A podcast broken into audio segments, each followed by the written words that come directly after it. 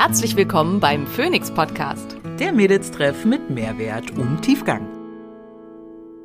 Ich bin Dr. Simone Koch und hier, um außerhalb meiner ärztlichen Tätigkeit möglichst vielen Menschen Wissen zu Gesundheit und Wohlbefinden nahezubringen. Ich bin Maria Schalow und ich übersetze das Nerdige für den Normalo und bin meines Zeichens CEO der unqualifizierten Kommentare.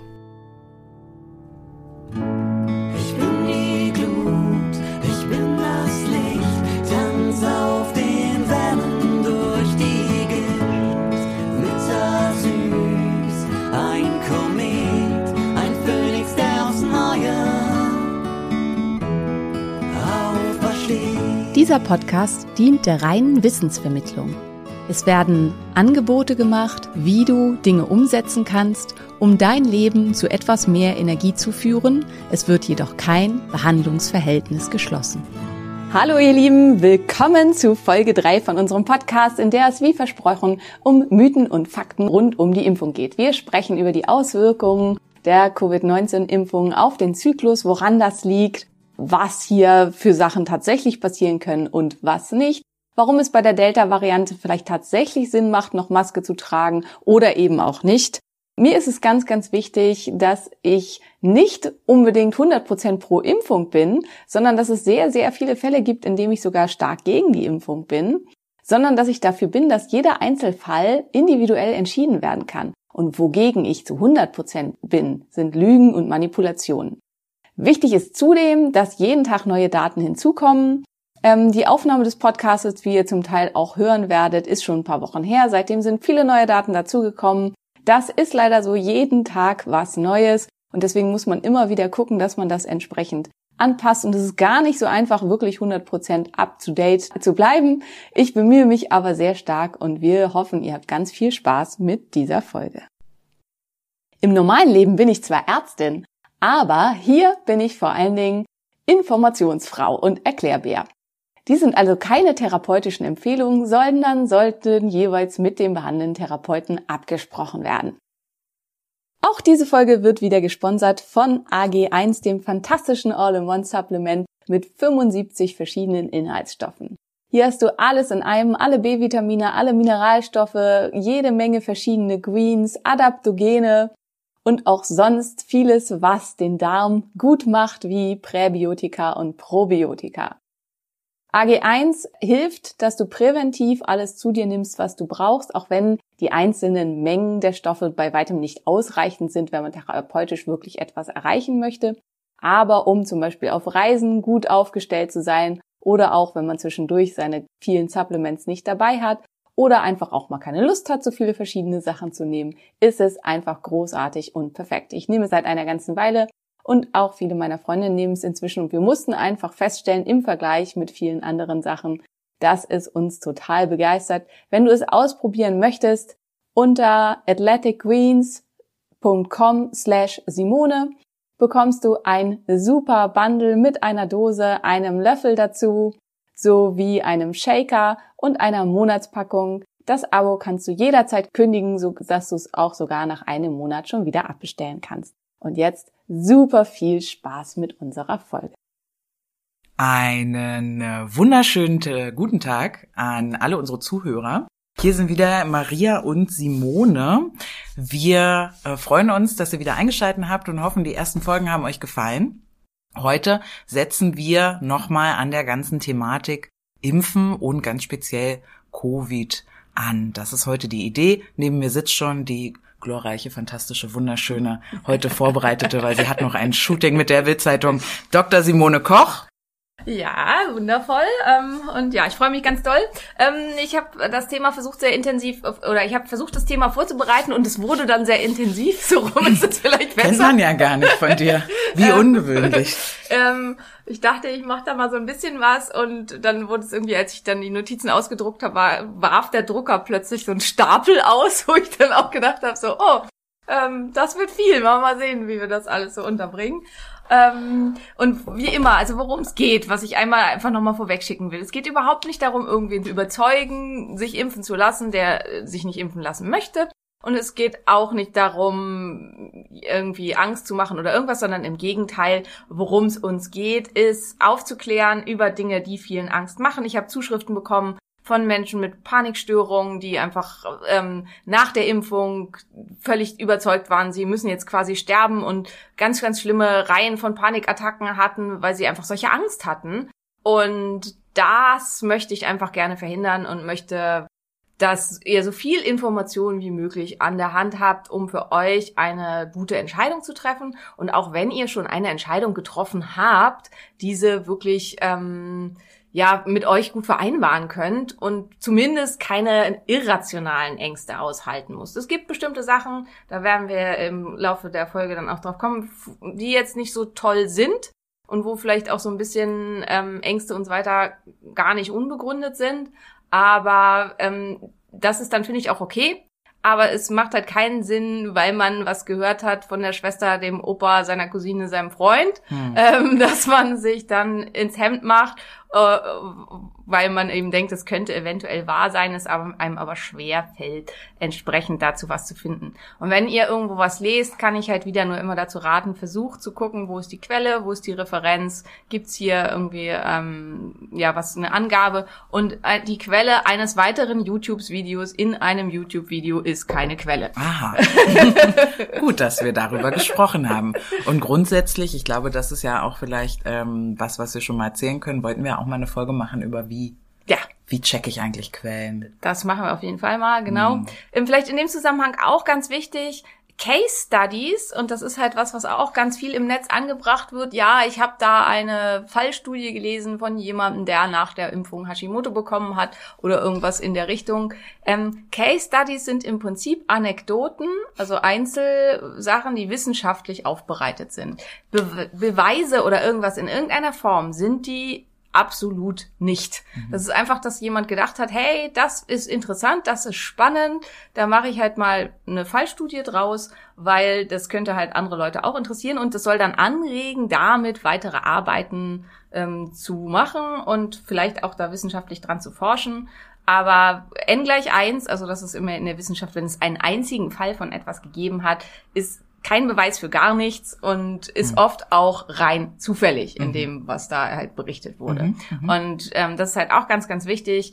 Also so ein ganz Fall, der mir da immer am Herzen liegt, ist zum Beispiel, es gibt einen einzigen Fall, also eine Case Study über jemanden, der nach dem Konsum von Ashwagandha, machen wir vielleicht auch irgendwann mal drüber, was das ist. Was Unbedingt. Aus, was aus dem Ayurveda, was halt echt ein super, super toller Stoff ist, nach dem Konsum von Ashwagandha eine Hyperthyreose, also eine Schilddrüsenüberfunktion entwickelt hat, und zwar eine thyreotoxische Krise, das heißt so eine so schwere Schilddrüsenüberfunktion, ähm, dass der Körper lebensbedroht wird. Und diese Case Study wird immer wieder angebracht, warum Menschen mit Schilddrüsenerkrankungen keine Ashwagandha nehmen sollten das äh, Ashwagandha wird seit 3000 Jahren in der ayurvedischen Medizin angewandt, wird sehr, sehr viel benutzt bei Schilddrüsenerkrankungen. Es gibt große Studien mit Schilddrüsenerkrankten mit Ashwagandha, die alle gezeigt haben, absolut safe, keine Probleme damit. Im Gegenteil, Ashwagandha kann extrem hilfreich sein bei Schilddrüsenerkrankungen da ist die Funktion der Schilddrüse harmonisiert. ähm, aber es gibt halt eben diese eine Case Study und jedes Mal, wenn ich irgendwas zu Ashwagandha und Schilddrüse poste, kommt irgendwer um die Ecke, der sagt, ja, das darf man auf keinen Fall nehmen, weil es gibt ja da diese eine Case Study. Also steht eine einzige Case Study gegen 3000 Jahre Erfahrung mit diesem Stoff und große Studien mit 200, 300, 400 Probanden muss man einfach sagen, es Bockmist. Ähm, also da so einmal als dem Zusammenhang. Und sowas gibt's halt auch ganz viel bei den Impfungen mhm. und bei Covid und so. Ähm, ein Bericht von jemandem, der XY entwickelt hat nach der Impfung. Und das Problem ist halt auch da, ich glaube, es hatten wir in der letzten Folge schon so ein bisschen im Augenblick, glauben die Leute bei allem das Lege an der Impfung. Also ich hatte eine Patientin, die kam und sagt, sie hat jetzt eine Amenorrhoe, also keine Menstruation mehr und das kommt von der Impfung. Ähm, da kommen wir später zu, dass das durchaus auch sein kann in solchen Zusammenhängen. Aber in diesem Fall war das so, dass sie zeitgleich ihre Hormone abgesetzt hat. Und zwar komplett. Ja, woran liegt es eher? An der Impfung oder an dem überhaupt nicht mehr Einnehmen ihrer bioidentischen Ersatztherapie, was bei jemandem, der keine eigenen Hormone mehr produziert, zwangsweise zu einer Amenorrhoe führt? Und sowas hatten wir halt ganz, ganz viel. Im Augenblick wird irgendwie alles und jedes auf die Impfung zurückgeführt. Und bei ganz vielen Sachen ist es halt extrem unwahrscheinlich, dass es an der Impfung liegt ähm, nicht alles, was zusammenkommt, hängt auch miteinander zusammen und dass die Zahlen für, also dass es mehr Störche in Mecklenburg-Vorpommern gab ähm, und gleichzeitig mehr Kindergeburten beweist immer noch nicht, dass der Storch die Kinder bringt. Schönes Ding. Aber deshalb soll sich ja heute auch alles um das Thema Facts und Fakes drehen. Ne? Wir haben so drei große Hauptthemen vorbereitet für euch. Und ihr merkt schon, Simone ist voll drin. Ja, also hier ist schon und über Ashwagandha und dann ne alles war ist dabei gewesen heute schon in der Einleitung. Und genau das soll auch die Energie sein, ähm, um die es uns geht. Und deshalb würde ich vorschlagen, ähm, wir starten mal soft mit so einer kleinen äh, Facts und Fakes Runde rein. Und da würde mich am meisten interessieren, ähm, Simone, warum tragen wir dann noch Maske eigentlich, wenn wir alle geimpft sind oder viele geimpft sind? Ähm, ja, also tatsächlich muss man sagen, da ist, das ist hinsichtlich der Alpha-Variante, die ja bis vor kurzem in Deutschland oder in westlichen Ländern prominent war, ist das tatsächlich eine gute Frage, weil das so richtig viel Sinn hat es nicht mehr gemacht. Und hat tatsächlich auch in den USA gab es Empfehlungen, dass man halt eben nicht mehr unbedingt Maske tragen müsste. Und ähm, in vielen anderen Ländern halt auch. Das Problem ist, wenn man, es gibt halt eben Durchbruchinfektionen, auch mit der Impfung. Ähm, tatsächlich, also bei der Alpha-Variante in etwa overall so in etwa bei zwischen 10 und 5, Pro- äh, zwischen 5 und 10 Prozent. Also tendenziell eher 5 als 10 Prozent, aber so ganz hundertprozentig weiß man das halt nicht. Und wer ähm, eine Durchbruchinfektion hat und eventuell halt eine asymptomatische Durchbruchinfektion, der ähm, hat dann halt trotzdem eine Viruslast in seinem Respirationstrakt. Tatsächlich ist es aber so bei der Respirationstrakt, Frau Dr. Koch. Sorry, Was? in seinen Atemwegen, Ach, danke. In, in der Nase und im Rachen und so weiter. Das heißt, wenn ich niese, lache, ähm, singe, äh, schreie, irgendwie sowas, dann Hm. gebe ich die halt ins Außen raus. Mhm. Und auch wenn ich muss, ich muss sagen, ich gehörte am Anfang auch zu denen, die gesagt haben, was soll denn diese Kackmaske bringen, weil ähm, dem Virus, äh, wie das ja auch schon ein ähm, bekannter Virologe damals gesagt hat, also für den Virus ist halt so eine Maske ein Scheunentor, der den Mhm. Interessiert das wenig. Tatsächlich ist aber der Spritzschutz sozusagen der Maske anscheinend tatsächlich doch was, was relevant ist Mhm. und kann hier halt eine Rolle spielen. Und ähm, deswegen hat man halt gesagt, okay, es ist better safe than sorry, die Masken sollen irgendwie bleiben. Und das hat sich auch jetzt, also retrospektiv mit der Delta-Variante, macht das jetzt auch wieder sehr, sehr, sehr viel mehr Sinn. Warum und so weiter, also da werden wir euch nochmal mit einer weiteren Folge bemühen, wahrscheinlich, in der Hoffnung, dass ihr das alle gut findet über Delta.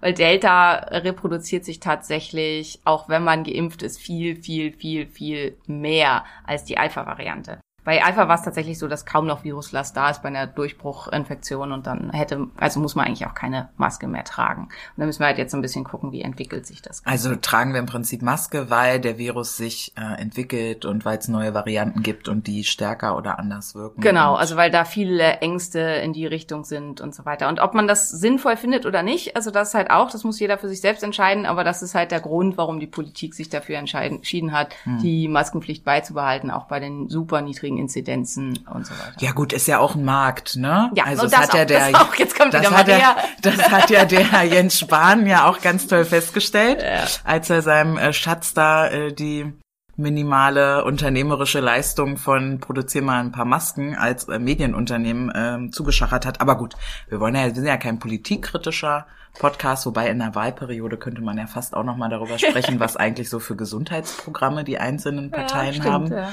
Das finde ich ganz spannend, das schreibe ich gleich mal mit. Aber auf Okay. jeden Fall, ja, also das ist natürlich ein erheblicher Faktor. Ich habe keine Ahnung, also ich habe es mir nicht gemerkt, das sind immer Zahlen, die interessieren mich nicht so. Siri, du darfst nicht mitmachen. ähm, äh, wie viele Millionen, Milliarden, keine Ahnung, an Millionen sind es, glaube ich, von Masken der deutsche Staat gekauft hat oder bestellt hat. Die muss ja auch irgendwer kaufen. Und dementsprechend ist es natürlich auch, dass das sicherlich auch mit einfließt in die. Entscheidung, ob man Nee. Masken nur abschafft oder Das nicht. kann ich mir gar nicht vorstellen. Okay, alles klar, habe ich verstanden. Und ähm, darüber hinaus, wie ist denn das? Ähm, ich bin ja jetzt geimpft, ne? Und auch die 14 Tage da irgendwie sind rum. Und ich habe trotzdem noch Schiss, ähm, mich anzustecken. Jetzt kommen wieder die ganzen Partys. Ich werde auch 30 in zwei Wochen und so. Und Leute laden dich irgendwie auf die Terrassen ein oder in Biergarten. Ja, die Lust ist ja auch groß, Menschen zu treffen und einfach auch mal wieder zu drücken. Ne? Wie groß ist denn jetzt die Chance oder kann ich noch Covid bekommen? Ja. Kurze Antwort, ja. Ähm, also wie gesagt, die, also zu gegenüber der Alpha-Variante, die wir halt vorher im Wesentlichen hatten, hatten wir halt eine 95-prozentige Effektivität, Entschuldigung, overall mit allen Impfungen und etwa 92-prozentige Effektivität bei Menschen, die in irgendwie in einer Form ähm, Autoimmunerkrankungen haben. Das ist auch was, was viele interessiert. Das ist halt auch ganz, ganz wichtig, weil das hatten wir, glaube ich, auch schon beim letzten Mal. Da gab es halt diese eine Studie. Also es ist die Wirksamkeit der Impfung minimal, also die Antikörperbildung minimal eingeschränkt bei einigen mit Autoimmunerkrankungen, wodurch die Effektivität der Impfung um drei Prozent sinkt. Das ist überhaupt nicht viel, wurde aber in einigen ähm, Artikeln halt hochgepusht zu, wer eine Autoimmunerkrankung hat, muss sich quasi überhaupt nicht impfen lassen, weil bringt sowieso nichts. Und das ist Quatsch. Also die Effektivität sinkt halt von 95 auf 92 Prozent. Und wie ist das mit den, wie hieß das, Immunsuprim Immunsupprimierten, genau, ja. wo das Immunsystem ausgeschaltet ist? Ist es da ähnlich? Oder? Nee, da ist es leider deutlich schlechter. Also die haben nur noch ähm, eine Effektivität, die irgendwo so bei 40 Prozent liegt. Ja Und gut, ist ja jetzt auch nicht nichts. ist auch nicht nichts, ja, haben aber eine deutlich schlechtere Effektivität. Die sind halt eine Gruppe, mh, die können sich oft gar nicht impfen lassen. Und das ist dann halt eher was, ähm, also die, wo angenommen wird, dass die Impfung denen halt erheblich schaden könnte, dass das Immunsystem damit überhaupt nicht klarkommt durch die Immunsupprimierung. Und die finde ich halt immer wichtig, die mit im Kopf zu haben in dieser ganzen Solidaritätsdiskussion. Ähm. Einfach nur als Denkanstoß kann jeder machen mit was er will. Aber für die Immunsupprimierten und die Menschen mit Erkrankungen, die dazu führen, dass sie nicht die Chance haben, sich impfen zu lassen. Also die können diese Entscheidung, die jeder, finde ich, für sich selbst treffen sollte, die können die nicht treffen. Weil für die steht halt fest, sie dürfen sich nicht impfen. Und für die ist die einzige Chance, dass sie jemals wieder halt draußen im Biergarten gehen können oder irgendwas mit halbwegs äh, gesunder, äh, gesunden Gefühl und ohne Angst zu haben, ist tatsächlich die Herdenimmunität. Und ähm, das ist, finde ich, der einzige Punkt, wo man wirklich irgendwie von Solidarität sprechen kann und so weiter. Die Frage ist aber, ob man das halt überhaupt erreicht. Aber das finde ich halt als Denkanstoß wichtig, ähm, weil die haben die Wahl einfach nicht. Das ist so die Gruppe, die ja einfach nicht wirklich da vorgestellt wird. Ja, und ähm, ganz, ganz wichtig ist aber bei den Durchbruchsinfektionen, also wenn du dich anstecken solltest, dass von den eh schon geringen Durchbruchinfektionen nur noch ein ganz, ganz, ganz, ganz minimaler Anteil Komplikationen entwickelt. Also die, wir können damit die Hospitalisierung ähm, zu über 90 Prozent verhindern, was halt super, super erfolgreich ist.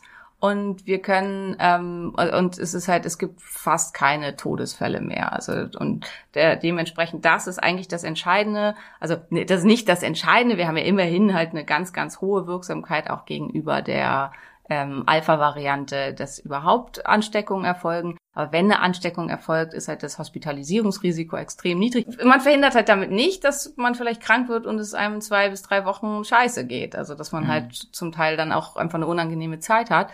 Aber was man auf jeden Fall ähm, zu einem ganz, ganz großen Anteil verhindert, ist, dass jemand ins Krankenhaus muss, dass jemand beatmet werden muss und dann auch, dass es zu Todesfällen anhand der Erkrankung kommt.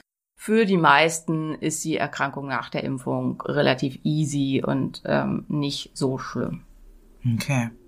Gut. Ähm, bringt mich ja dann direkt so, wenn du sagst, ja, beatmet werden und so, ne? Ähm, ich erinnere mich, es gab ähm, TikTok. Guckst du TikTok eigentlich, Nee, Simone? ich gucke gar kein TikTok. Okay. Keine Zeit für TikTok. Okay, das verstehe ich total. Ja, ich natürlich auch nicht. Ähm, aber äh, wenn ich in den seltenen Momenten TikTok gucke, da gab's eine ähm, 27-jährige ja, Influencerin, ich weiß gar nicht, wie man die Leute da nennt, ne? Und die ist irgendwie binnen zwei äh, Wochen auch verstorben, aber ganz am Anfang irgendwie ähm, Corona. Und ich höre gerade auch immer mehr, ich habe ja, ein, warum auch immer, haben finden Ärzte ihren Weg zu mir in meinem privaten Umfeld ähm, und einige davon haben auch auf der, na, auf diesen Corona-Stationen gearbeitet und so, ne, und haben irgendwie da mit den Menschen, die also höchste Komplikationen haben, äh, sind die umgegangen. Und ähm, ich höre von vielen, die mit Long-Covid zu tun haben. Ne? Und die Frage, die sich hier also anschließt, was, was ist denn erstmal auch Langzeitfolgen? Also irgendwie, ich stelle mir dann vor, ich krieg die Spritze und dann habe ich für immer irgendeinen Ausfall oder sowas. Wie, wie, wie wird eigentlich Langzeitfolge medizinisch definiert? So, das weiß ich gar nicht so genau. Und dann eben auch, wie Wie ist denn das mit diesem Long-Covid eigentlich? Also jetzt ganz, ganz wichtig zu unterscheiden. Also Long-Covid hat nichts mit der Impfung zu tun. Long-Covid ist eine Folge der Covid-Erkrankung. Und ähm, das und ist auch einer der Gründe, also ja, warum es so viel Sinn macht, auch unabhängig von Herdenimmunität erreichen und so weiter. Hm, Da vielleicht noch mal ganz, ganz kurz zum Verständnis. Also was ist das überhaupt? Herdenimmunität ist, dass so viele Leute geimpft sind, dass wenn sich jemand ansteckt, also wenn sich, wir haben jetzt eine Gruppe von irgendwie 40 Leuten und davon ähm, steckt sich einer an und die anderen sind aber alle geimpft, dann weiß der Virus halt nicht wohin. Also dann gibt's keinen weiteren Wirt und dann stirbt er halt quasi an der Stelle ab. Also dann kann er sich halt nicht weiter verbreiten. Das ist Herdenimmunität. Eine ganze Zeit lang war nicht so ganz klar, gibt es überhaupt die Möglichkeit, also hinsichtlich der Mutationsrate und so weiter, ähm, dass wir Herdenimmunität erreichen können. Und wenn ja, wie hoch muss die Durchimpfungsrate sein, dass wir halt eine Herdenimmunität bekommen. Ähm, inzwischen gibt es ja relativ viel neue Daten. Und da ist auch jetzt immer ganz wichtig, das habe ich schon beim letzten Mal gesagt, es werden sehr viele Daten im Augenblick frühzeitig ähm, veröffentlicht, bevor das sogenannte Review stattgefunden hat. Also ein Review ist immer, dass ähm, jemand äh, oder viele Wissenschaftler da nochmal drüber geguckt haben. Und im Augenblick halt, weil das alles so schnell gehen muss, wird halt ganz viel nicht vernünftig gereviewt. Und insofern, ähm, ja, sind die Daten immer, so, was ich jetzt hier so sage, so zum Teil ein bisschen mit Vorsicht zu genießen. Also es kann sich immer jeweils nochmal ändern. Und das ist im Augenblick ganz viel bei dieser ganzen Diskussion, weil es alles so neu und ähm, so weiter ist und wir ganz viel Daten sammeln müssen, kann sich halt jeweils immer noch mal ändern. Aber im Augenblick gehen wir davon aus, es müsste eine Bevölkerungsdurchimpfung äh, Durchimpfung da sein von etwa 72 bis 80 Prozent, damit wir eine Herdenimmunität erreichen können. Und da sind wir wieder bei dem Thema vom letzten Mal. 17 Prozent haben gesagt, sie wollen sich nicht impfen lassen. Dann eben nicht. Also dann ist halt... Also, Wäre noch okay. Genau, wäre halt total okay. Und deswegen halt da auch in dieser Diskussion finde ich ganz wichtig, es ist eben nicht nötig, dass 100 Prozent geimpft sind, ähm, um eine Herdenimmunität zu erreichen. Und ich finde, deswegen sollte es halt auch für jeden die ganz persönliche Entscheidung bleiben, ob er das möchte oder nicht. Aber ähm, ja, also das wäre so zu dem Thema. Und jetzt habe ich, glaube ich, die ursprüngliche Frage verloren. Nicht Sorry. schlimm, nicht schlimm. Mich Long hat, Covid war die Frage. ja, das war so die anschließende und davor war, ich, ich höre so oft von Langzeitfolgen durch Impfung. Mhm. So, was, was, und dann habe ich mal irgendwas im Fernsehen gesehen, dass jemand meinte, nee, das ist eigentlich nur, wenn du irgendwie zwei Wochen nach der Impfung was da, ne, Dinge hast, das ist eine Langzeitfolge, aber nicht, dass du in sechs Jahren nach der Impfung wächst dir ein drittes Ohr. Ja, der Und hat so. ziemlich sicher dann halt nichts mit der Impfung zu tun. Ja. Also man muss sagen, äh, aus einfach aus unserer Vergangenheit, aus unser, aus der Geschichte der Impfung, Langzeitfolgen von Impfungen ähm, zeigen sich, also Dinge, die dann langfristig bestehen bleiben, zeigen sich statistisch gesehen innerhalb von zwei bis vier Wochen nach der Impfung. Es gibt bestimmte Sachen, die nach Impfung auftreten können. Zum Beispiel nach der Influenza-Impfung kann es zum sogenannten Guillain-Barré-Syndrom kommen. Das ist eine Autoimmunerkrankung, die unter anderem durch ähm, eine Impfung ausgelöst werden kann. Glücklicherweise eine Autoimmunerkrankung, die einen auch wieder verlassen kann. Das ist ja bei Autoimmunerkrankungen oft nicht der Fall, die, dass die einen dann ewig äh, begleiten. Bei Guillain-Barré ist oft, dass es ausheilt. Also, dass es dann nach einer Weile ist. Aber trotzdem ganz, ganz furchtbar, kann zu Ganzkörperlähmung führen, zu kompletter Bettlägerigkeit, ähm, zu einer kompletten Lebensqualitätseinschränkung. Und es tritt halt üblicherweise zwei bis vier Wochen nach der Impfung, tritt das bei diesen Menschen auf. Da kann das dann sein, man geht einfach spazieren und plötzlich knicken einem die Beine weg und es geht nichts mehr. Ganz, ganz unschön, keine Frage. Gott sei Dank nicht so häufig als Nebenwirkung. Ähm, ja, und ähm, so ähnlich ist es halt auch bei der thrombogenen Thrombozytopenie, was ja als sehr, sehr, sehr seltene Langzeitnebenwirkung ähm, oder Nebenwirkung der Covid-Impfung aufgetreten ist. Das ist auch ein autoimmuner Prozess, der eben ähm, dazu führt, dass sich ähm, äh, Trompen ausbilden können, hier vor allen Dingen im Gehirn, also im Sinus cavernosus. Das waren ein Fall pro 250.000 Impffälle. Diese Rate, muss man sagen, also diese Menge ist halt ganz normal. Nichtsdestotrotz ist natürlich jede schwere Nebenwirkung, die halt das Leben desjenigen langfristig beeinträchtigt oder im schlimmsten Fall halt Beendet. wenn es beendet, wenn es nicht rechtzeitig gefunden wird, Ja. ist natürlich für den Einzelnen ganz, ganz, ganz furchtbar. Aber man muss halt eben auch die Zahlen sehen, wie wahrscheinlich ist das, dass man sowas entwickelt. Und in dem Zusammenhang hier wie hoch ist die Wahrscheinlichkeit gegenüber der Wahrscheinlichkeit durch die Infektion eine schwere Langzeitfolge zu entwickeln. Und da kommen wir jetzt zu dem von dir vorher angesprochenen zum Long-Covid. Die Wahrscheinlichkeit, nach dem, was wir jetzt inzwischen alles wissen, nachdem halt so viel mehr Daten gesammelt sind jetzt in dieser ganzen Zeit, Long-Covid zu entwickeln, nachdem man ähm, Covid-19, also nachdem man Corona, wie die Deutschen ja üblicherweise mhm. sagen, hatte. Mhm. Ähm, wir haben uns ja darüber hinweggesetzt, dass man dieser Krankheit einen anderen Namen gegeben hat und mhm. nennt es einfach nur Corona. Völlig egal, ob es schon, weiß ich nicht, seit Jahrtausenden Coronaviren gibt und davon ganz, ganz viele. Ja, wissen ja alle, was gemeint genau, ist. Genau, also wenn man äh, das hatte, dann ist die Wahrscheinlichkeit, dass man Long-Covid bekommt, nach dem, was wir jetzt so alles an Daten haben, bei 30 Prozent. Also ein Drittel aller an Covid Erkrankten entwickeln, äh, entwickeln Long-Covid. Und das ist eine Zahl, die ist auch für mich ganz schön viel. Ganz schön viel und ganz schön beängstigend. Und was ist das? Also was ist Long-Covid? Long-Covid ist wahrscheinlich auch eine Autoimmunerkrankung, mhm. eine ähm, infektionsbedingte Autoimmunerkrankung, also durch die Infektion ausgelöst. Es gibt andere durch Infektionen ausgelöste ähm, Autoimmunerkrankungen ähm, also viele wissen, dass zum Beispiel der Epstein-Barr-Virus, also ähm, Mononukleose oder auch als, als Kissing Disease oft bezeichnet ähm, oder im deutschen pfeifisches Drüsenfieber. Meine Güte, okay, ja. Ja, äh, ich, ich will, dass alle Leute wissen, wovon ich rede. Das, Beim letzten wusste ich dann auch, wovon ich okay. rede. ja, hätte ich vielleicht gleich darauf. I'm sorry. ähm, ja, dass ähm, das mit auch ein Trigger sein kann für Autoimmunerkrankungen. Und ähm, witzigerweise hat man auch, also weiß man auch und hat man festgestellt, dass insgesamt die Rate an Autoimmunerkrankungen in der durchimpften Bevölkerung geringer ist und nicht höher als in der Gruppe von Menschen, die nicht geimpft wurden. Wahrscheinlich dadurch, dass eben ähm, einerseits eine Auseinandersetzung des Immunsystems mit dem Keim stattfinden muss. Das ist so Hygienehypothese. Also unser Immunsystem muss sich ab und zu mal mit was beschäftigen. Mhm. Das ist gut für uns. Mhm. Und andererseits, äh, und das dann dazu führt, dass eben solche Infektionen wie EBV oder so nicht mehr so schnell zu Autoimmunerkrankungen kommen. Aber es ist nur eine Theorie, wie auch mhm. immer. Ähm, also Long-Covid scheint auch eine infektionsbedingte Autoimmunerkrankung zu sein.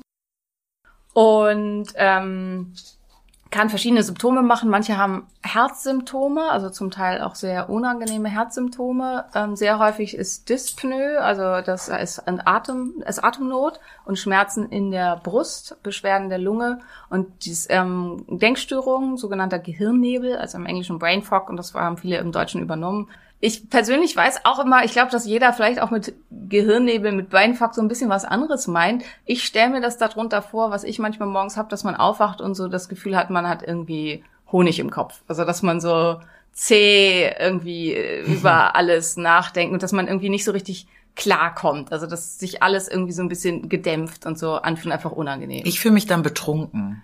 Ne? Ja. Wenn ich irgendwie vorm Spiegel stehe und mir, uiuiui, und mir denke, nee, das, ich sehe noch nicht ganz klar. Die Gedanken sind noch nicht ganz klar. Genau, so. und ja, also da weiß ich halt immer nicht so, ich glaube, da meint jeder ein bisschen was anderes mit. Einige meinen damit auch Konzentrationsstörungen und ähm, ja, Leistungsstörungen in der Richtung. Und auch das alles macht Long-Covid und vor allen Dingen als schwerwiegendste, ähm, schwerwiegendstes Symptom, was halt auch am häufigsten auftritt, ist Erschöpfung. Also mhm. Erschöpfung und Müdigkeit, beides, also ein erhöhter Schlafbedarf, aber auch einfach schwere Erschöpfung. Und das kann einfach so weit gehen, dass Leute nicht mehr in der Lage sind, ihr Leben normal zu leben, ihren Job aufgeben müssen, ähm, überhaupt nicht mehr wieder aus dem Quark kommen. Und hier ist das Problem, die Erkrankung, also Long-Covid tritt tendenziell ähm, tritt es eher bei Jüngeren auf und es gibt keinerlei Korrelation zum Verlauf der Erkrankung. Das heißt, wie schlimm die Erkrankung war, hat keinerlei Auswirkung darauf, ob ich Long-Covid entwickle oder nicht. Es kann sich auch bei jungen, völlig, vorher völlig gesunden Menschen entwickeln. Ähm, und auch bei denen, die asymptomatisch waren, also die überhaupt keine Symptome hatten, die plötzlich halt äh, ja sich nur noch müde und erschöpft fühlen und wenn man dann Antikörper misst, dann sieht man, hm, oh, derjenige hatte Covid und manchmal können die sich gar nicht daran erinnern dann sagen sie, ha ja, stimmt, äh, irgendwie, ich hatte da so eine Phase, da, da war ich ein bisschen matschig, aber sonst hatte ich irgendwie gar nichts. Oder ich hatte einen leichten Schnupfen letztes Jahr im Februar oder irgendwie sowas. Und ähm, ja, können sich halt oft nicht erinnern und eben man kann halt nicht korrelieren, dass man sagt, die, die irgendwie einen schweren Verlauf mit starken Komplikationen und Hospitalisierung hatten, das sind die, die Long-Covid bekommen, sondern tendenziell ähm, ist es halt eben so egal, wie der Erkrankungsverlauf war. Man kann an Long-Covid erkranken und wie gesagt, 30 Prozent ist eben sehr, sehr hoher Anteil.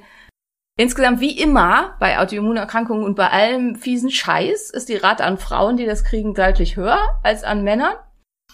ja, genau.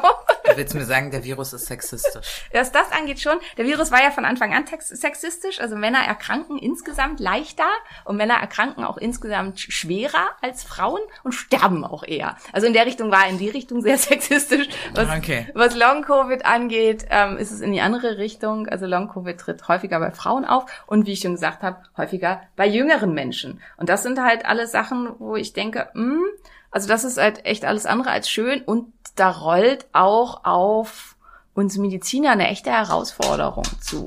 Also in Deutschland geht's ja noch, so, so, so viele Fälle hatten wir ja eigentlich gar nicht, wenn man das wirklich halt, ähm, aber zum Beispiel in den USA, Riesenthema. Also nach den Massen an Menschen, die da erkrankt waren, gibt es halt eben ein Drittel davon, ein Drittel von einer Million, ne, äh, sind halt einfach mal Berufsunfähig jetzt. ja, und können halt, oder berufsunfähig oder halt eben einfach nicht mehr so richtig leistungsfähig. Und das hat natürlich einen erheblichen wirtschaftlichen Faktor und einen erheblichen gesellschaftlichen Faktor, der eine ganz, ganz große Rolle spielt.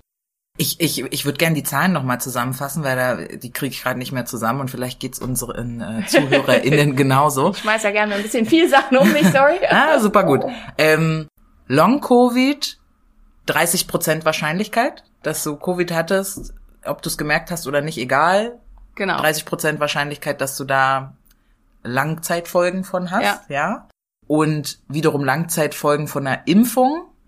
Wie war da die Zahl? Naja, das kommt halt darauf an, welche man nimmt, aber von den Sachen, die wir von Covid kennen, ungefähr ähm, 1 zu 250.000. Okay, die habe ich mir auch gemerkt gehabt, aber ich Ja. wusste nicht mehr, die war irgendwie ja in Zusammenhang. Also da, da geht es jetzt um thrombogene Genau. Es gab jetzt ja auch ein paar Fälle von ähm, Thrombose genannt, ne? Bei jetzt normalen. Ja, das ist eine spezielle Form der Thrombose, aber Okay, ja. okay. Ähm, und es gab halt jetzt ja auch einige Fälle von Myokarditis und Endokarditis nach der Impfung. Da muss, Herzmuskelentzündung? Ja, genau, Herzmus Herzmuskelentzündung und ähm, äh, Herzhautentzündung quasi sozusagen. Das muss man sagen, das sind wahrscheinlich, also das war halt auch vor allen Dingen bei jungen Männern, das sind höchstwahrscheinlich, aber dafür fehlen uns wirklich auch noch Daten, Fälle von Leuten, die sich nicht hätten schonen sollen nach der Impfung und nicht geschont haben. Also die Impfung macht halt einiges mit unserem Immunsystem. Und wenn man da halt durchpusht und wenn man nicht sagt, wenn man eine Impfreaktion bekommt und halt nicht sich ins Bett legt und sich einfach ein bisschen kuriert, sondern halt drei Ibo einwirft und dann halt doch seinen krassen Arbeitsalltag durchzieht oder vielleicht sogar schlimmstenfalls sogar auch noch zum Sport geht und so, das ist was, was man auf keinen Fall tun Kenne macht, ich, äh, kenne ich einige von und sind alles Männer, ja. Ja, genau. Also das, äh, aber das ist so, das ist jetzt wieder, also hier geht's ja um äh, auch um Fakten haben, keine Meinung. Das ist eine Meinung jetzt Ja. von mir. Ja. Also das ist eine Theorie zu dem Ganzen, wo es noch nichts wirklich äh, datenmäßig zu gibt. Das ist einfach eine Theorie. Warum tritt das vor allen Dingen bei Männern um die 30 auf? Ich vermute, das ist der Grund, weil Männer einfach dazu neigen, bei sowas deutlich unvernünftiger zu sein Deswegen als sterben sie ja auch früher. Ja. Ne? So. Und deswegen leben auch verheiratete Männer länger, unter anderem. Also natürlich hat es auch andere Gründe, Wegen der meckernden Ehefrau. die den an zum Geh Arzt zum schickt. Arzt, Genau. genau. genau. Leg dich jetzt hin. Ja, ja. Ähm, ja, weil was das so angeht, hilft es halt. Ja, und dann ist halt natürlich die Frage, inwieweit hilft die Impfung? Wie gesagt, die Impfung hilft halt dagegen, dass man sich überhaupt infiziert ähm, und hilft damit halt gegen, auch gegen die Wahrscheinlichkeit, Long-Covid zu bekommen. Wenn man erkrankt, ähm, trotzdem, also wenn man so eine Durchbruchinfektion bekommt, die ja, wie ich schon gesagt habe, tendenziell viel, viel sanfter verläuft als die normale Infektion, ist leider das Risiko, Long-Covid zu bekommen, nicht viel niedriger, als wenn man nicht geimpft worden wäre. Aber also aufgrund der ganzen anderen Zahlen, dass es halt die Wahrscheinlichkeit, dass man überhaupt erkrankt, viel, viel, viel, viel, viel geringer ist, ist, da sollte das kein Grund zu sagen, na dann lasse ich mich ja nicht impfen, das bringt ja sowieso nichts, weil das ist natürlich Quatsch, weil die Wahrscheinlichkeit, dass ich halt überhaupt äh, krank werde, ist eben so viel geringer, dass damit natürlich auch das Overall-Risiko Long-Covid zu bekommen viel, viel, viel, viel geringer ist. Muss man eben auch immer im Vergleich setzen zu den jeweiligen Inzidenzzahlen, wenn die Wahrscheinlichkeit zu erkranken insgesamt auch nahe Null ist, ist aber auch das Risiko, Long-Covid zu bekommen, gerade nahe Null. Also finde ich immer, man muss halt Sachen immer gegenseitig in Korrelation setzen. Finde ich halt auch spannend in dem Zusammenhang, dass jetzt einige im, in äh, UK ist es so, dass aktuell 60 Prozent der Menschen, die hospitalisiert sind, bereits äh, also geimpft sind. Und daraus wurde ja zum Teil von einigen, also von Impfgegnern und Verschwörungstheoretikern gemacht, die Impfung sorgt dafür, dass jetzt mehr Leute erkranken. Nee, 90 Prozent der Briten sind geimpft. Und logischerweise sind es dann halt, die dann noch äh, hospitalisiert sind, zu einem großen Anteil jetzt geimpfte Menschen, weil es gibt ja kaum noch ungeimpfte Menschen. Und die, die nicht geimpft sind, sind halt tendenziell wahrscheinlich auch viele, die sehr stark gefährdet sind und die vielleicht insgesamt halt auch ähm, Kontakt zu Menschen sehr stark meiden, weil sie halt wissen, dass sie ein hohes Risiko haben, dass sie dann hospitalisiert werden und so weiter. Also das ist immer Zahlen ins Verhältnis setzen. Wenn ihr irgendwo eine Zahl hört, dann guckt das mal nach, wie ist das, wie ist die ins Verhältnis zu bringen. Und halt einfach nur zu sagen, ja, jetzt 60 Prozent in UK, die da auf der auf Intensiv oder im Krankenhaus liegen, sind geimpft und deswegen zeigt das, die Impfung ist eher schädlich als gut. Wenn man dann weiß, dass eben 90 Prozent der Briten geimpft sind, dann sieht diese Zahl ganz, ganz anders aus. Und dazu möchte ich halt einfach einladen, das immer auch mal selber zu recherchieren und sich dann halt selber zu überlegen, was bedeutet denn das alles. Nochmal kurz zurück, der Bogen zu Long Covid. Ähm, man hat geguckt in ähm, Israel ähm, bei den Durchbruchinfektionen, da hat man Pflegepersonal genommen, weil die haben halt ein wahnsinnig hohes Risiko, ähm, der Erkrankung ganz, ganz stark, äh, also ganz oft ausgesetzt zu sein und damit halt auch ein erhöhtes Risiko, Durchbruchinfektionen zu bekommen, weswegen man vielfach für Studien und so Pflegepersonal genutzt hat. Ähm, und ähm, da hat man festgestellt, ähm, dass es äh, jetzt in Bezug, also das war jetzt bei der Delta-Variante, aber dass man ähm, Durchbruchinfektionen von ähm, bei drei Prozent ähm, des Pflegepersonals hatte und dass davon 19 Prozent ähm, äh, Long-Covid entwickelt haben. Also ein bisschen niedriger von der Zahl her als diese 30 Prozent, die wir weltweit overall ermittelt haben. Aber man muss jetzt sagen, es ist auch eine viel kleinere Fallzahl. Also es kann sein, dass es insgesamt halt auch bei diesen 30 Prozent landet. Genau wissen wir das nicht. Aber es ähm, scheint eben so zu sein, dass die Zahl der Long-Covid-Fälle auch bei Durchbruchinfektionen ähnlich hoch ist. Durchbruchinfektion heißt trotz geimpft. Genau, trotz geimpft. Das ist eine Durchbruchinfektion. Also ehrlich gesagt, dieses Wort habe ich mir jetzt quasi so ein bisschen ausgedacht, weil die heißt nämlich auf Englisch Breakthrough Infections. Und ähm, Okay, ich ja. habe da jetzt Durchbruchinfektion rausgemacht, ähm, weil ich äh, Schande über mich nicht recherchiert habe, ob es da ein dediziertes deutsches anderes Wort für gibt, wie für trotz Impfung erkrankt. Ja.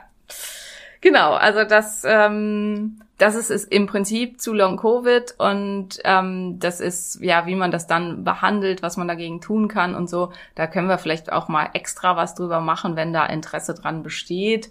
Ähm, weil, wie gesagt, es ist halt ein ganz, ganz großes Problem, was da auf uns zurollt, weil es doch recht, recht viele Menschen betrifft. Also und ähm, viel, viel mehr betrifft. Also es ähnelt so ein bisschen von der Art her ja dem chronischen Fatigue-Syndrom und das ist halt eine Erkrankung, die super, super selten ist und die auch bisher halt wissenschaftlich irgendwie nicht so richtig anerkannt war und auch wenig beachtet wurde, weil es halt nur so wenig Menschen betrifft. Und das ist jetzt halt einfach eine Zahl, die betrifft viele, hilft eventuell den Menschen mit chronischem Fatigue-Syndrom, weil Jetzt ähm, geforscht wird. Genau, weil die Medizin jetzt Mhm. gezwungen wird, sich mit Fatigue auseinanderzusetzen. Und ähm, da, also, Entschuldigung, jetzt habe ich immer das Fachwort genutzt, als Fatigue heißt Erschöpfung. Hast du vorhin schon erklärt. schon ja, ja, doch, hast Ja. du erklärt. Da, ich war jetzt noch on track auf jeden Fall. ähm, Danke, danke. Sehr gerne. Hast du das Gefühl, wir haben da äh, genug drüber gesprochen, dann hätte ich schon das nächste Thema, was Ja, absolut. Äh, ich würde sagen, Long Covid ist ähm, Okay. durch. Okay, also ihr könnt uns ja auch immer ne, äh, kontaktieren über verschiedene Medien, wenn ihr sagt, ich hätte da noch Fragen. Wir sind da bestimmt auch irgendwie offen, wenn das sich häufen sollte, dass da noch irgendwie Fragen kommen, kann man da bestimmt ja noch was machen. Wir gehen zurück in der Zeit in den März äh, 2020. Corona war ausgebrochen. Na, Ich nenne es auch Corona. Covid, Entschuldigung. ja. Alles gut. ähm, äh, und die Menschen sind zu Hause geblieben. Irgendwie Mitte März, ich erinnere mich noch, äh, stand dann Homeoffice an, keiner wusste so genau, was so geht. Und dann haben wir uns da langsam alle eingefuchst. Und eine Sache gab's dann, mehr Hunde und mehr Geburten. Ne? Weil da sind wir dann so in unseren Zweiraum-, Dreiraumwohnungen in Berlin.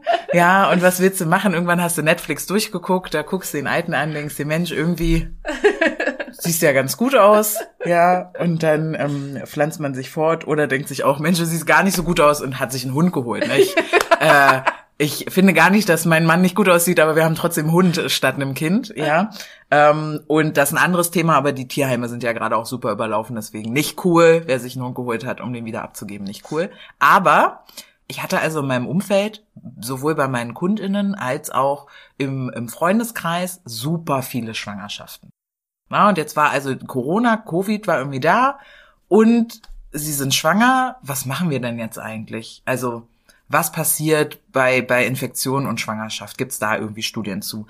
Wie ist das äh, mit der Impfung jetzt gerade? Ne? Irgendwie, ich habe viele ähm, Freundinnen, äh, Freundinnen, die stillen gerade. Was ist da jetzt irgendwie mit Impfen? Ähm, ja, also ne, dieses ganze Thema ähm, rund um Fruchtbarkeit, Schwangerschaft, ähm, Stillen, das würde mich auf jeden Fall sehr interessieren.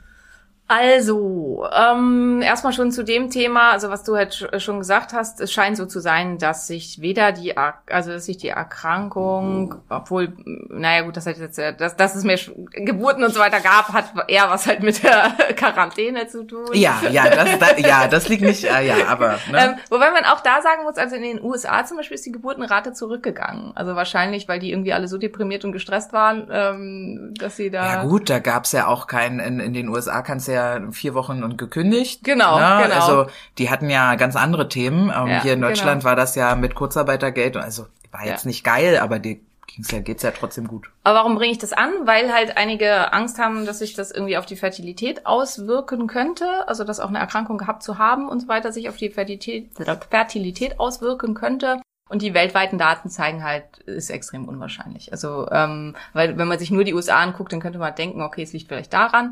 Was tatsächlich ein Punkt ist, dass man sich nicht ganz sicher ist, ob die Fertilität des Mannes eventuell durch eine stattgehabte Covid-Erkrankung ähm, eingeschränkt wird, weil es da vermehrt Fälle gab, wo halt dann die Spermien nicht mehr so richtig gut waren. Also wo ähm, es zu wenig Spermien gab, fehlgeformte Spermien, nicht mehr so richtig bewegliche Spermien und so weiter, also dass da die Fertilität doch deutlich eingeschränkt war bei Männern, die er die Erkrankung hatten. Was da aber in dem Zusammenhang immer nicht so richtig klar ist, ist, liegt es an der Erkrankung selber oder liegt es daran, dass sie einfach viel Stress hatten? Also, Mhm. dass die Erkrankung viel Stress ausgelöst hat und dass vielleicht auch die Folgen davon viel Stress ausgelöst haben und dass diese ganze Quarantäne und Scheiß und so weiter für uns alle einfach eine stressige Zeit war. Also je nachdem, was man so für ein Mensch, für ein Mensch ist. Ich habe zum Teil, also in, beim zweiten Lockdown für mich gemerkt, dass mich irgendwann erheblich gestresst hat. Also dass all die Sachen, die ich gerne mache, ins Gym gehen, in die Sauna gehen, mich einfach auch mit vielen Freunden treffen. Ich habe gerne, ich bin jemand, der zwar Phasen braucht, wo ich für mich alleine bin und auftanken kann, aber ich profitiere energetisch extrem davon, viele Menschen um mich rum zu haben, die ich liebe und mit denen ich gern zusammen bin. Und dass das alles so weggefallen ist, das hat mich irgendwann wahnsinnig gestresst und hat mir ganz, ganz viel Energie abgezogen.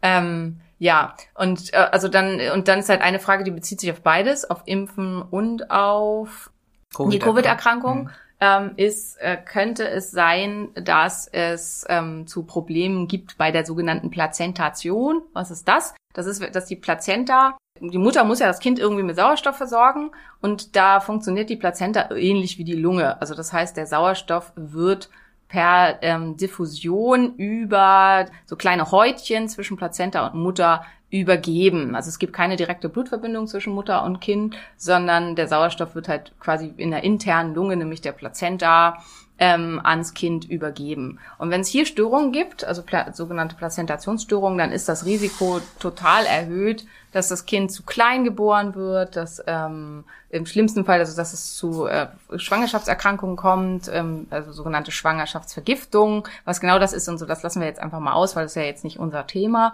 Aber dass es einfach hier zu erheblichen Schwierigkeiten führen, die zu einer Frühgeburtlichkeit führen können, die zu einer Fehlgeburtlichkeit auch führen können, wenn die Kinder halt sehr, sehr viel zu früh kommen und die auch das Leben der Mutter gefährden können im Rahmen des Ganzen.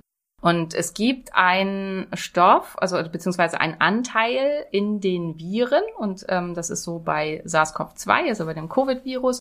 Und der, dieser Anteil befindet sich auch im Impfstoff, der einem Teil in der Plazenta ähnelt.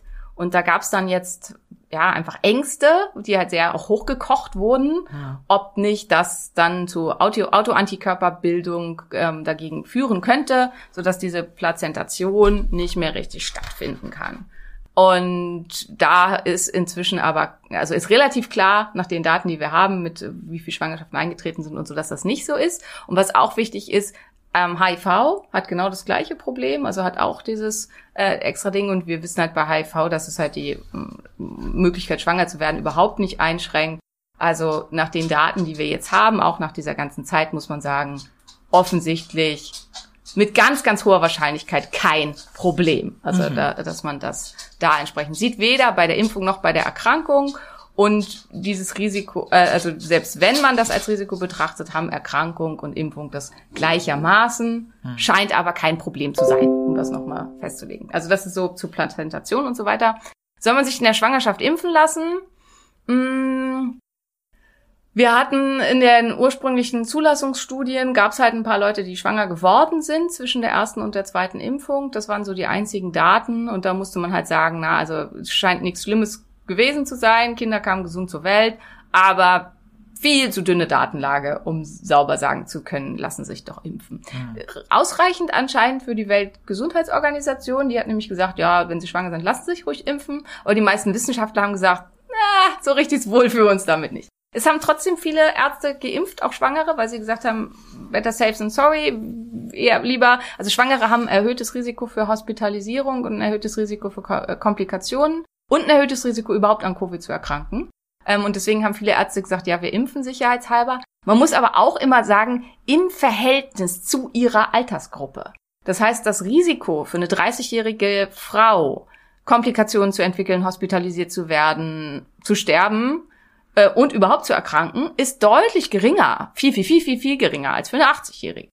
Und in dieser Gruppe des sowieso schon sehr, sehr geringen Risikos ist das Risiko für Schwangere overall in etwa fünffach erhöht. Und das ist halt auch wieder die Zahlen ins Vergleich, in Vergleich bringen. Weil wenn man jetzt sagt, Schwangere haben ein fünffach erhöhtes Risiko, ähm, hospitalisiert zu werden, zu erkranken und im schlimmsten Fall auch zu sterben, dann klingt das erstmal ganz, ganz furchtbar. Die Frage ist halt fünffach zu was?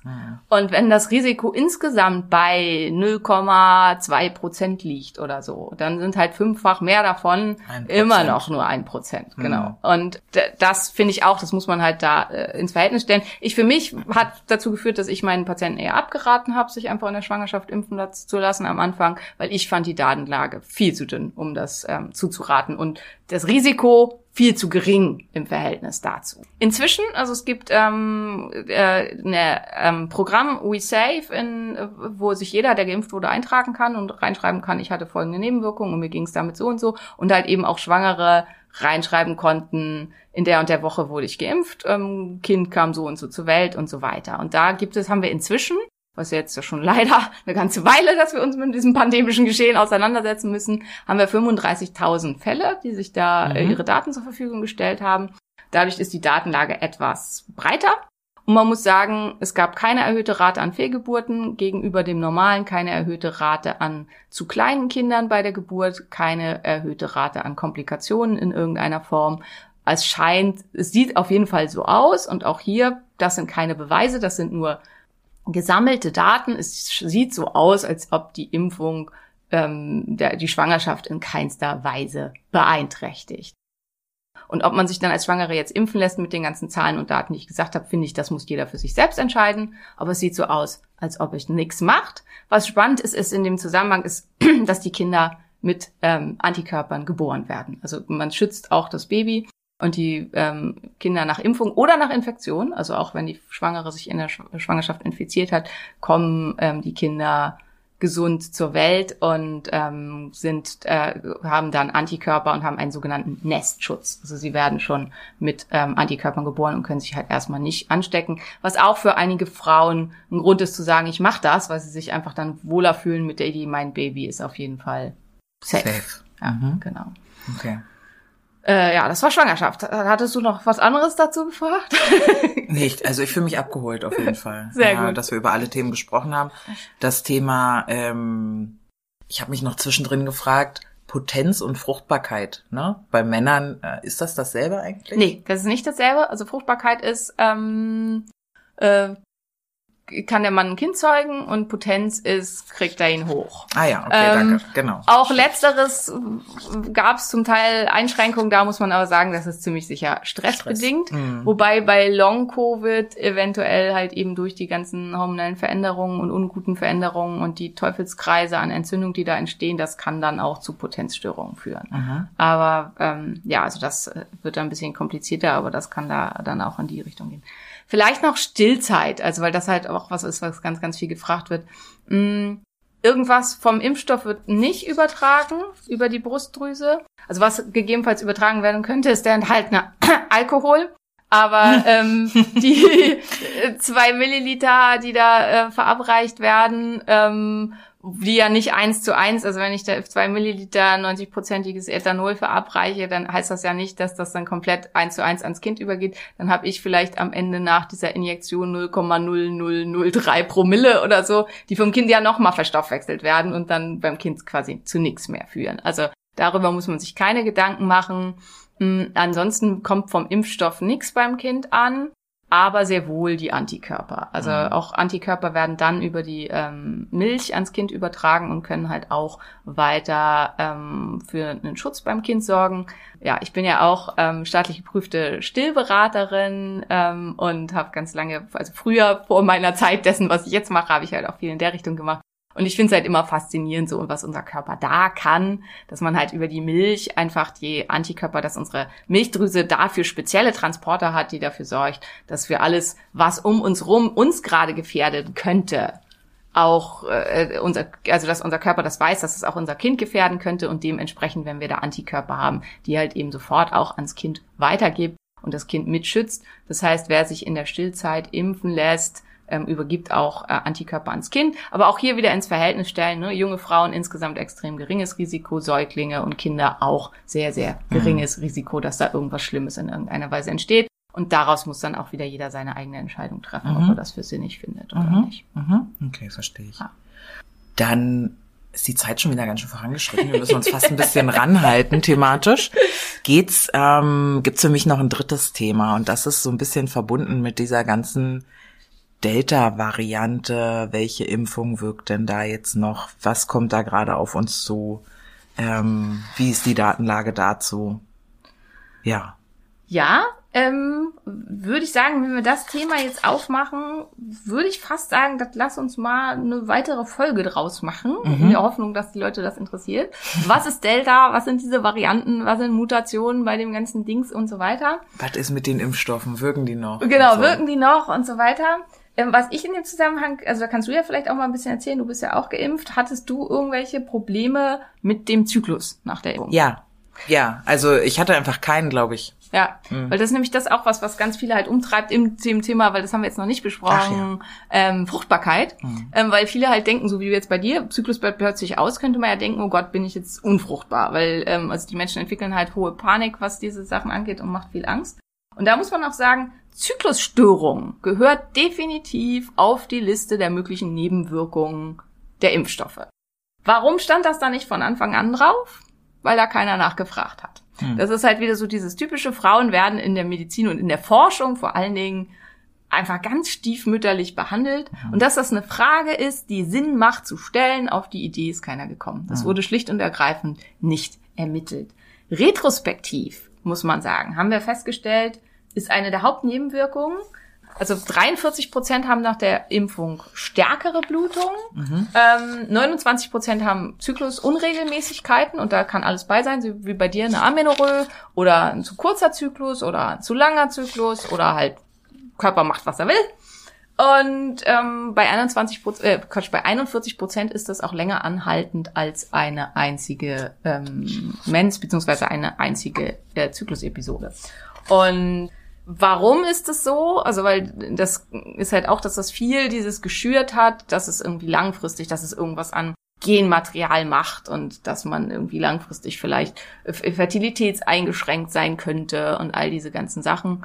Und die Arbeitshypothese, also man muss halt hier auch sagen, warum das so ganz genau ist, wissen wir auch nicht. Aber die Arbeitshypothese ist, dass die massive, und das ist halt eben, das machen vor allen Dingen, also die Vektorimpfstoffe und mRNA-Impfstoffe, das hatten wir in unserer letzten Episode, falls du die nicht, ge nicht gehört hast und du dich fragst, was ist das Besondere an diesen Impfstoffen, wie konnten die das so schnell auf den Markt werfen, ähm, ge gefährdet mich das, es kann ich eine Covid-Infektion kriegen nach der Impfung, da hier nochmal die Kurzantwort dazu, nein, kannst du nicht, aber ähm, zu den mRNA- und Vektorimpfstoffen hör nochmal die Folge davor an. Auf jeden Fall macht die halt eine massive Impfantwort. Also mehr als alle Impfstoffe, die es jemals zuvor gegeben hat. Der Körper reagiert ganz, ganz stark auf diese Impfungen. Und das verursacht dem Körper Stress. Das ist einfach so. Und das ist ja auch das, was viele gemerkt haben. Man ist müde, man ist erschöpft, man hat zum Teil halt auch erhebliche Reaktionen. Und das führt zu einer starken Aktivierung der Hypothalamus-Hypophysen-Nebennierenachse. und kann zu einer vermehrten Cortisolausschüttung kommen und kann dazu dazu führen, dass weniger Gelbkörperhormon gebildet wird oder auch in der Vorphase schon halt die Stimulation für den Eisprung nicht so gut stattfindet und kann dann eben dazu führen, dass man entweder stärker blutet, wenn der Zyklus ganz normal bleibt, oder dass man halt eben gar keine Mens kriegt, oder dass der Zyklus abgebrochen wird, je nachdem, wann im Zyklus man geimpft wurde, Mhm. dass man halt schon ganz verfrüht nach zwei Wochen oder so eine weitere Blutung kriegt. Und je nachdem, wie viel Stress der Körper hat von dem Ganzen, das ist halt auch, also bei einigen ist es halt so wie bei uns, man hat nichts, also man, man merkt das eigentlich fast gar nicht und man ist vielleicht irgendwie zwei Wochen ein bisschen müder als sonst, aber das fällt einem auch nur auf, wenn man drauf achtet. Und bei einigen war es ja, dass es wirklich äh, langfristigere und erhebliche Impfnebenwirkungen gegeben hat und da hatte der Körper dann natürlich deutlich mehr Stress. Und bei denen ist es, äh, kann es halt dann eben sein, dass es halt dann nicht nur einen Zyklus anhängt, so- hält sogar, sondern sogar mehrere. Insgesamt ist es aber so, also statistisch gesehen, dass es sich immer wieder reguliert und zwar innerhalb kürzester Zeit. Und dass es eben auch nichts ist, was an der Fertilität direkt angreift, dass am Ovar irgendwas kaputt geht oder irgendwas, sondern dass das alles Sachen sind, ähm, die durch die starke Stimulation des Immunsystems getriggert sind und durch den Stress, der dadurch entsteht. Es kommt auch nicht zustande durch, dadurch, dass irgendwie Thrombozyten zerstört werden oder so, also außerhalb der thrombogenen Thrombozytopenie, dieser ganz, ganz, ganz seltenen ähm, Impfnebenwirkung als schwere Erkrankung, kommt es, kam es zu keiner Beeinträchtigung der Thrombozyten. Was vielleicht noch interessant wäre für viele, die mich kennen und mir folgen, weil das sind halt viele ja Schilddrüsenpatienten, ist, dass das besonders häufig auftritt, wenn mit der Schilddrüse irgendwas nicht stimmt. Also dass äh, längerfristig auch Zyklusstörungen und so weiter auftreten. Das tritt besonders häufig auf, wenn mit der Schilddrüse was nicht stimmt, weil Schilddrüse und Ovar sich gegenseitig bedingen. Also wenn ich zu wenig ähm, Schilddrüsenhormone habe, dann habe ich auch eine geringere Östrogenproduktion und geringeres Östrogen führt wiederum zu schlechteren Schilddrüsenwerten und dementsprechend, ja, hat das viel auch damit zu tun. Und ich glaube, damit haben wir das Fertilitätszyklus und so weiter Thema relativ erschöpfend erschlagen. War auf jeden Fall auch größer, als ich es dann äh, sogar in Erinnerung hatte. Vielen Dank dafür. Ich habe jetzt tatsächlich nur noch die Frage, oder die stellte sich mir gerade so, ähm, gibt es denn bei den Impfstoffen, also weil du ja gesagt hast, da kann man sich eintragen, ich hatte die Impfung, bin schwanger und war nichts oder so, ne? Ähm, gibt es denn bei den Impfstoffen Unterschiede, dass man sagen kann, irgendwie da gibt's stärkere Impfreaktionen, bei dem Impfstoff, der wirkt besser oder hier ist mit dem Thema Fertilität oder Schwangerschaft irgendwie mit dem Impfstoff. Wurde das untersucht, weißt du das gerade?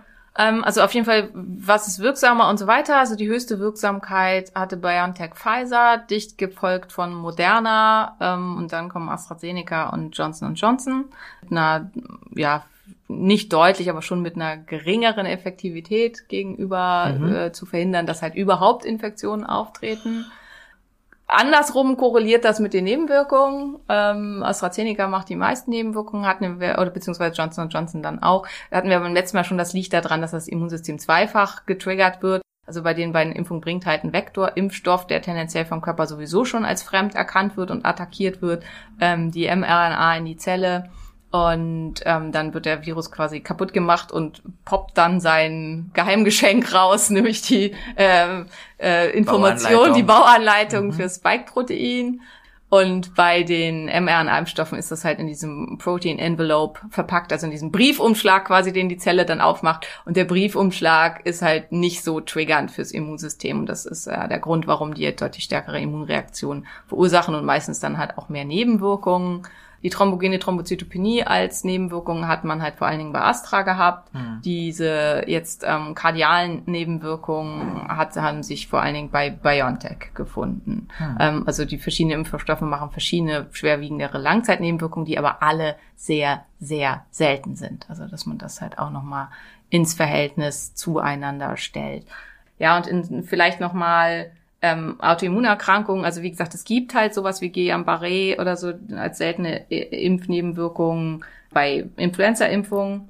Sowas tritt halt immer in etwa zwei bis vier Wochen nach der Impfung aus, ist später auch nicht mehr zu erwarten. Und deswegen ist im Prinzip davon auszugehen, dass das Neuauftreten von Autoimmunerkrankungen nach diesen Impfungen nicht zu erwarten ist. Also es gab auch in, in den Zulassungsstudien gab es jeweils zwei Fälle bei BioNTech, Pfizer und Moderna von neu aufgetretenen Autoimmunerkrankungen pro Gruppe. Das heißt sowohl in der Placebo-Gruppe als auch in der Verum-Gruppe.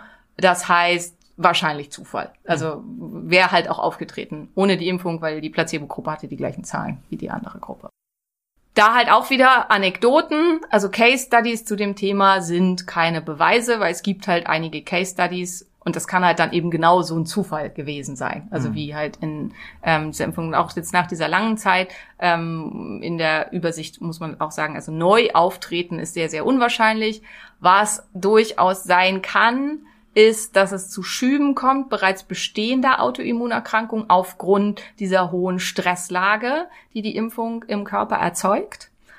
Und dass auch Sachen, die sich vorher maskiert haben, da hatten wir ja beim letzten Mal, glaube ich, schon so ein bisschen drüber gesprochen, sich plötzlich zeigen. Also es kommt halt zu einem starken Cortisolanstieg. Hohes Cortisolanstieg führt zu einer Verminderung von Interleukin 10 was wiederum dazu führt, dass das TA1-System, also die eigentliche Virusantwort, runtergedrückt wird. Die Abwehrantwort im Prinzip runtergedrückt wird, aber vor allen Dingen Virusantwort. Das heißt, das Risiko, dass ich hinterher, dass ein Herpesvirus bei mir hochpoppt, dass äh, sowas wie halt Epstein-Barr, also pfeifisches Drüsenfieber, dass es da irgendwie zu einem Schub kommt. Ähm, und wenn ich eine Autoimmunerkrankung habe, dadurch dann halt für, bei der Autoimmunerkrankung zu einem Schub. Dass wenn ich irgendwie, was ich, ich hatte ein paar Fälle jetzt von Patienten, die so chronische Blasengeschichten haben und wo irgendwie immer irgendwelche Keime in der Blase sitzen und die dann halt eine völlige Explosion dieser Blasenkeime hatten nach der Impfung. Das ist halt auch, das Immunsystem ist in dem Moment mit was anderem beschäftigt. Das kann man sich halt echt so vorstellen wie halt so Arbeitertruppen.